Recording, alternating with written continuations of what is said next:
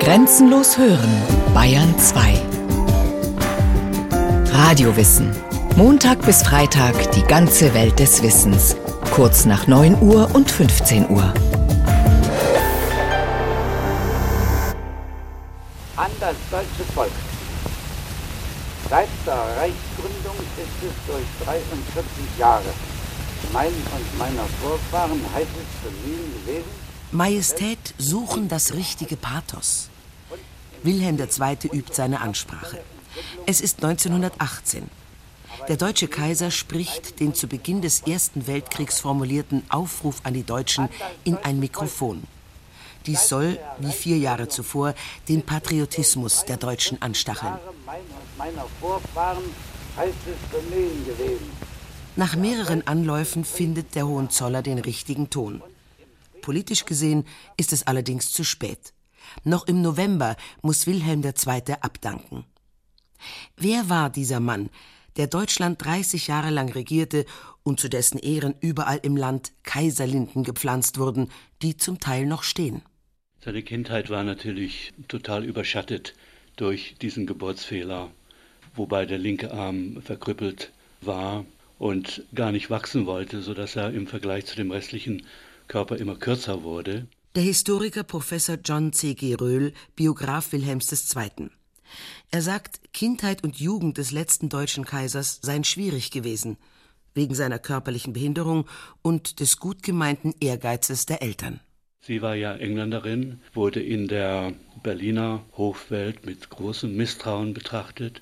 Also diese beiden Sachen, die dann noch dazu führten, dass die Eltern von Wilhelm einen besonders strengen Erzieher ernannt haben, um ihn wenigstens geistig, wie sie meinten, zum Thronfolger heranzugestalten, obwohl er diesen körperlichen Makel hatte. Äh, das sind die drei Faktoren, die seine Jugend bestimmten und ja, bestimmt äh, nicht glücklich werden ließen.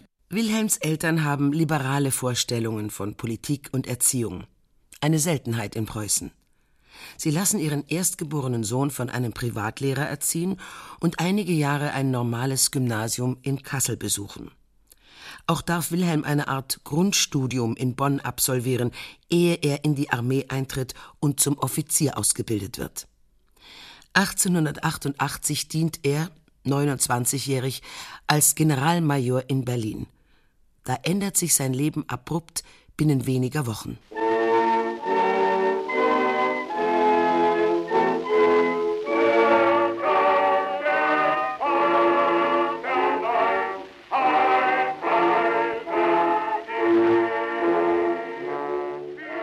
Zunächst stirbt sein Großvater Kaiser Wilhelm I. und hundert Tage später auch sein Vater, Kaiser Friedrich III. Aus dem begeisterten Soldaten wird plötzlich ein Staatsoberhaupt, Kaiser Wilhelm II. Man muss es auch so sehen, man ist damals davon ausgegangen, dass nach dem Tod von Wilhelm I. eine lange Regierungszeit von Friedrich III. stattfinden würde. Und da haben die preußischen Hofmilitärs und Erzieher am Hof Wilhelms I.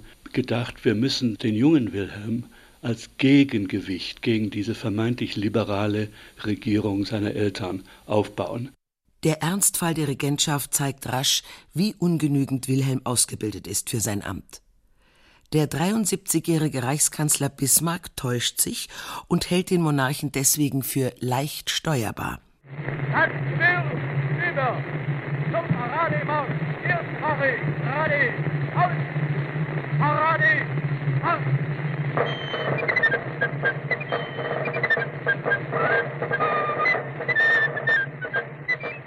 Wieder erwarten verschieben sich im Reich die Machtverhältnisse rasch und unwiderruflich. Nicht mehr der Reichskanzler, sondern der Monarch bestimmt die großen Richtlinien der Politik. Dabei pflegt Wilhelm, wie seine Umgebung bald erkennt, einen merkwürdigen Arbeitsstil. Wilhelm war hyperaktiv. Er stand früh auf, hatte immer was zu tun, reiten, jagen, Paraden abnehmen, sich umziehen. Also es geht von morgens früh bis abends spät. Aber er hat natürlich sich nicht in dieser ganzen Zeit auf die Regierungsgeschäfte konzentriert, sondern hat gemeint, also von Gott eingegeben, ich entscheide alles, ich kann auch alles entscheiden, ich werde mich überall einmischen, ich werde alles tun. Die ganzen Strukturen, die nie stark waren in Preußen-Deutschland, weil Bismarck auch schon keine Rivalitäten geduldet hat, die werden aufgelöst und hintergangen. Die gibt es einfach nicht. Aus dem Zusammenprall der Temperamente geht Wilhelm als Sieger hervor. Im März 1890 muss der alte Lotse Bismarck das Staatsschiff verlassen. Wilhelm leugnet seine Rolle als Initiator der Ablösung jedoch. So schreibt er dem mit Preußen eng verbundenen Kaiser Franz Josef in Wien einen Brief, der die wirklichen Umstände verschleiert, aber charakterlich viel sagt. Der Mann, den ich mein Leben lang vergöttert hatte, für den ich allein nach dem Tode Großpapas mich in die Bresche geworfen, um ihn zu halten, wofür ich den Zorn meines sterbenden Vaters und den unauslöschlichen Hass meiner Mutter auf mich lud, der achtete das alles nicht und schritt über mich hinweg. Welch ein Dolchstoß für mein Herz. Seine grenzenlose Menschenverachtung spielte ihm hier einen schlimmen Streich, indem er auch seinen Herrn für nichts achtete und ihn zu seinem Trabanten herabwürdigen wollte. Mit den gefügigen Reichskanzlern Caprivi, Hohenlohe-Schillingsfürst, Bülow und Bethmann-Hollweg baut sich Wilhelm II. in den Folgejahren eine von ihm als persönliches Regiment bezeichnete Staatsspitze auf. Auch diese Wortwahl ist verräterisch. Wilhelm hat das Sagen. Von Personalfragen bis zur Auswahl der Minister, in ästhetischen Dingen, in Architektur und Malerei, in wehrtechnischen Details wie dem Schiffbau. Mit geradezu fantastischer Überheblichkeit greift er in das politische Tagesgeschehen ein, ohne zuvor den Reichskanzler zu informieren. So herrschen in Berliner Regierungskreisen bereits lange vor der Jahrhundertwende Verzweiflung und Ratlosigkeit.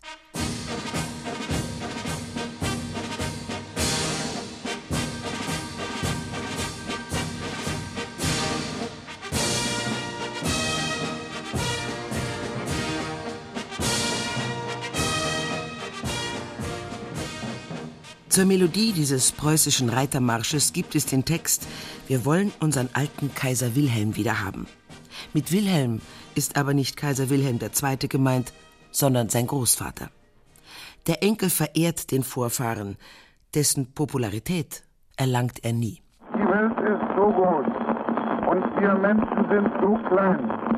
Da kann man kann sich doch nicht alles um uns allein drehen. Das älteste Tondokument, das von Wilhelm erhalten ist, stammt aus dem Jahr 1904.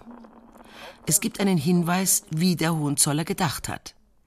Für seinen Biografen John C. G. Röhl steht fest, protestantisch-klerikal im engeren Sinne ist Wilhelm nicht. Diese protestantische Religiosität stammt weniger von seinem Großvater als von seiner Großmutter, der Kaiserin Augusta, und dann vor allem durch seine Frau. Sie war eine sehr pietätvolle Bibelverehrerin, äh, die geglaubt hat, alles, was in der Bibel steht, ist wörtlich wahr. Aber das kommt etwas später.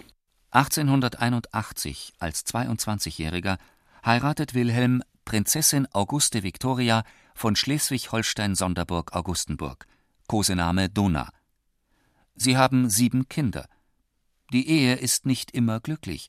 Nachweisbar sind Seitensprünge Wilhelms und Alimentezahlungen für mindestens zwei uneheliche Töchter. Als Wilhelm zum Throne gekommen war, gibt es eine Zeit der relativen Stille, also in dieser Beziehung. Man lebt relativ glücklich zusammen. Es gibt dann keine Liebesaffären mehr, aber Wilhelm verliebt sich trotzdem in eine junge Engländerin namens Lady Mary Montague im Jahr 1905 und mit dieser Frau schreibt er sich bis zum Kriegsausbruch 1914.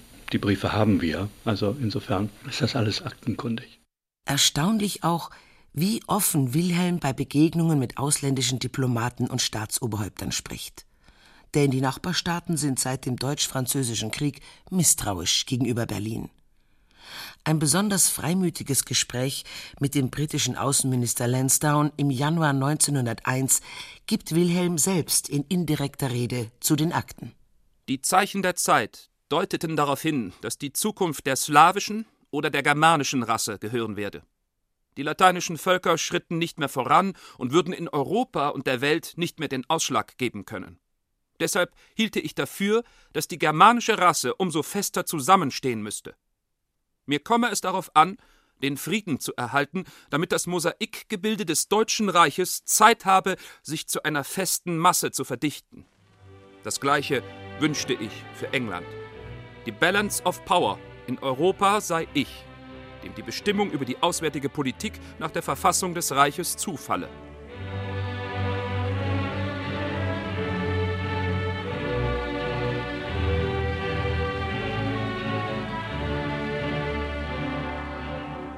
Wilhelms Verhältnis zu Großbritannien. Das Thema zieht sich wie ein roter Faden durch die drei Jahrzehnte der Regentschaft Wilhelms. Subjektiv fühlt sich der Hohenzoller als Freund der Briten. Seine Erinnerungen an Queen Victoria als Kind und junger Mann sind positiv. Aber spätestens mit dem Tod der Queen und der Thronbesteigung ihres Sohnes Edward entwickelt sich offene Rivalität.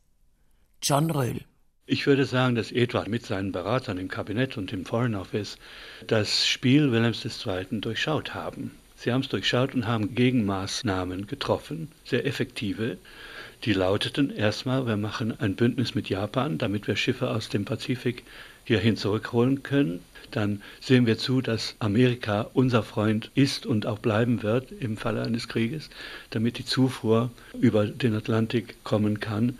Und in Europa suchen wir uns einen Freund, einen Verbündeten, und das wäre Frankreich.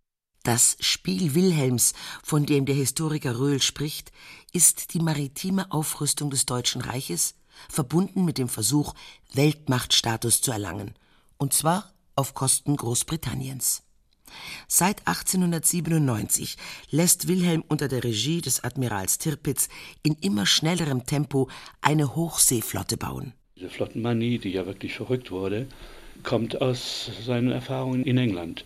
Er sieht ja das allmächtige England, das wirklich damals die Supermacht in der Welt gewesen ist, und diese Macht war gegründet auf der Seemacht. Und so ähnlich wollte er auch eine deutsche Flotte bauen. Bloß die Flotte, die Wilhelm zusammen mit Großadmiral von Tirpitz gebaut hat, sollte bestehen aus mindestens 60 Schlachtschiffen, die alle unter einem Kommando in der Nordsee stationiert waren. Da braucht man ja nicht die Landkarte erst zu nehmen, um zu sehen, gegen wen diese Flotte gerichtet war. Trotzdem hält der Kaiser fest an seinem Lieblingsspielzeug Flotte. Als britische Diplomaten darauf hinweisen, eine deutsch-britische Annäherung sei unter diesen Umständen undenkbar, schreibt er erstaunliche, weil impulsive und wenig überlegte Äußerungen in offizielle Akten. So im August 1908. Wenn England uns nur seine Hand in Gnaden zu reichen beabsichtigt unter dem Hinweis, wir müssten unsere Flotte einschränken, so ist das eine bodenlose Unverschämtheit. Die deutsche Flotte ist gegen niemand gebaut. Das ist ganz klar im Flottengesetz gesagt. Dies Gesetz wird bis ins letzte Tüttelchen ausgeführt. Ob es den Briten passt oder nicht, ist egal. Wollen sie den Krieg, so mögen sie ihn anfangen. Wir fürchten ihn nicht. Meine Luftschiffe werden bald zu den betriebssichersten Fahrzeugen zählen, mit welchen weite Reisen bei verhältnismäßig geringster Gefahr für Leib und Leben der Insassen ausführbar sind. In Wilhelms Herrscherjahren entwickelt sich Deutschland zu einer hochindustrialisierten Nation.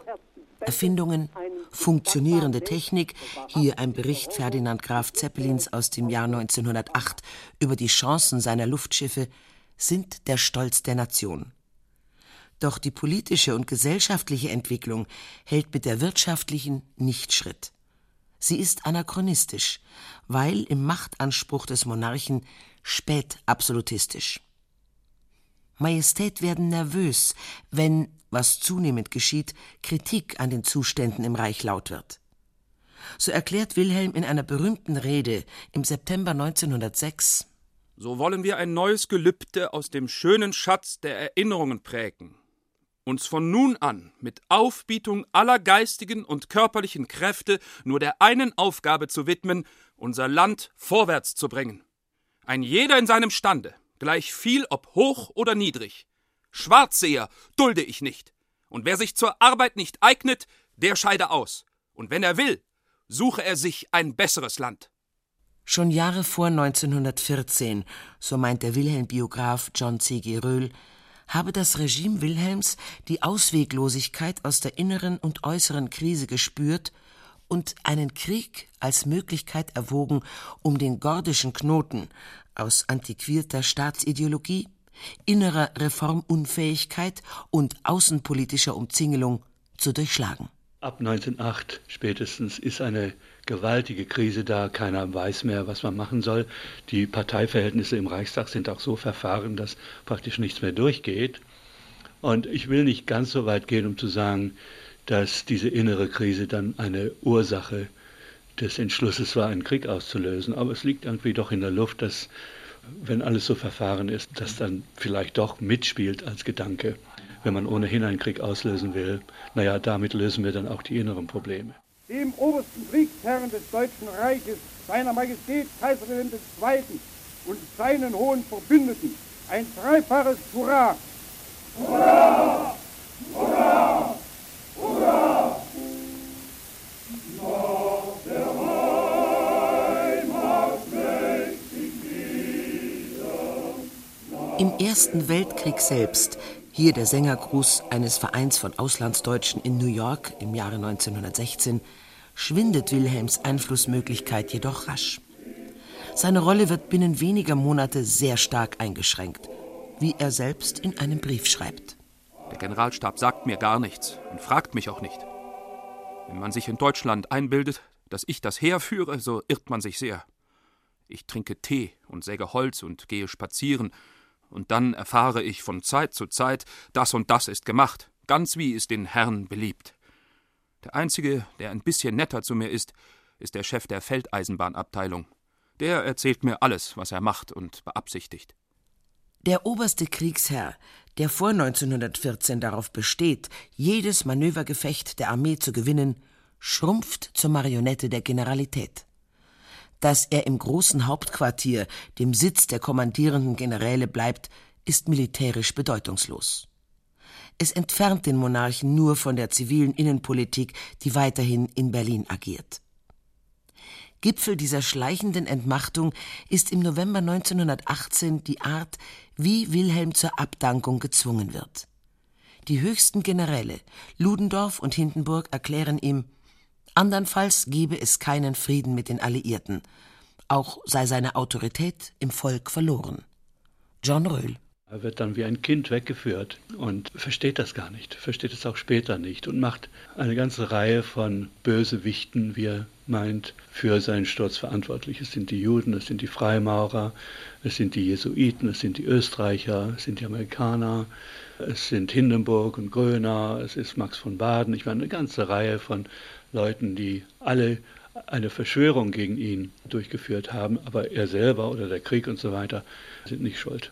Am Morgen des 10. November 1918, einem Sonntag, reist der Kaiser per Auto und Zug vom belgischen Kurort Spa, wo sich das letzte deutsche Hauptquartier befindet, ins Exil in die Niederlande. In aller Eile wird ein kleines Wasserschloss in der Nähe von Utrecht für ihn gefunden. Später kauft der Ex-Monarch ein Anwesen in Dorn. Der Hofstaat besteht in den folgenden Jahrzehnten nicht mehr wie in Berlin aus mehreren tausend Personen, sondern nur noch aus dreißig.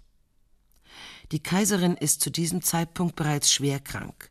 Sie stirbt 1921. Wilhelms Trauerphase währt jedoch nur kurz. Einem Vertrauten erzählt er ein paar Monate später die Kinder schreiben immer, ich dürfe nicht so einsam bleiben.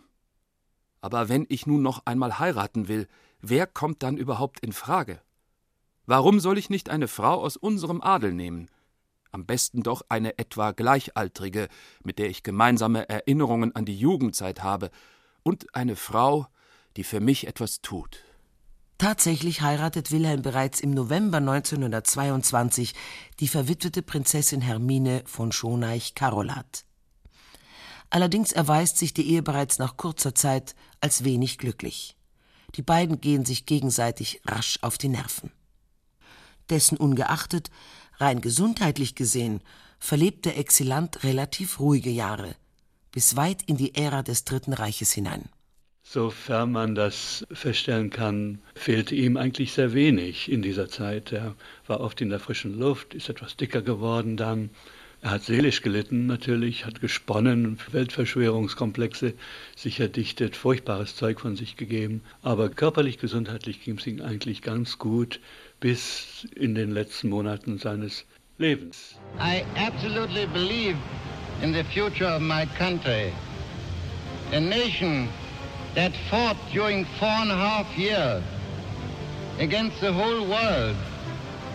And if America hadn't come in, would have beaten the Allies, will always in the end come out top. Eine Meinungsäußerung Wilhelms aus den letzten Lebensjahren. Ihr Tenor? Wenn die Amerikaner nicht eingegriffen hätten, hätte das Deutsche Reich den Krieg gewonnen. Das zeigt nicht nur Wilhelms offenen Revanchismus, sondern deutet auch auf eine mögliche Nähe zum Nationalsozialismus. John Röhl verweist darauf, wie die Führungsriege der NSDAP die Hohenzollern-Familie, vor allem Wilhelms Söhne, umgarnt und welche Nazi-Anhängerin auch die Kaisergattin Hermine ist. Bei Wilhelm selbst sieht dessen Biograf das Problem vor allem im Antisemitismus, der seit den Weltkriegsjahren extrem wird. Da sagt er Sachen, die sie bei Hitler und Goebbels und Göring zu der Zeit nicht vorfinden, beziehungsweise nicht überliefert sind. Die Juden müssen vertilgt und ausgerottet werden. Diese Schmarotzer, dieser Giftpilz an der deutschen Eiche, sind alles Direktzitate. Später spricht er davon, sie müssen vergast werden wie die Mücken. Es ist einfach nicht zu glauben, was er in dieser Zeit von sich gibt, schriftlich und mündlich. Von der sogenannten Endlösung, der Vernichtung des europäischen Judentums durch das Dritte Reich, erfährt Wilhelm II. nichts mehr. Er stirbt, 82-jährig, am 4. Juni 1941 in Dorn im Exil.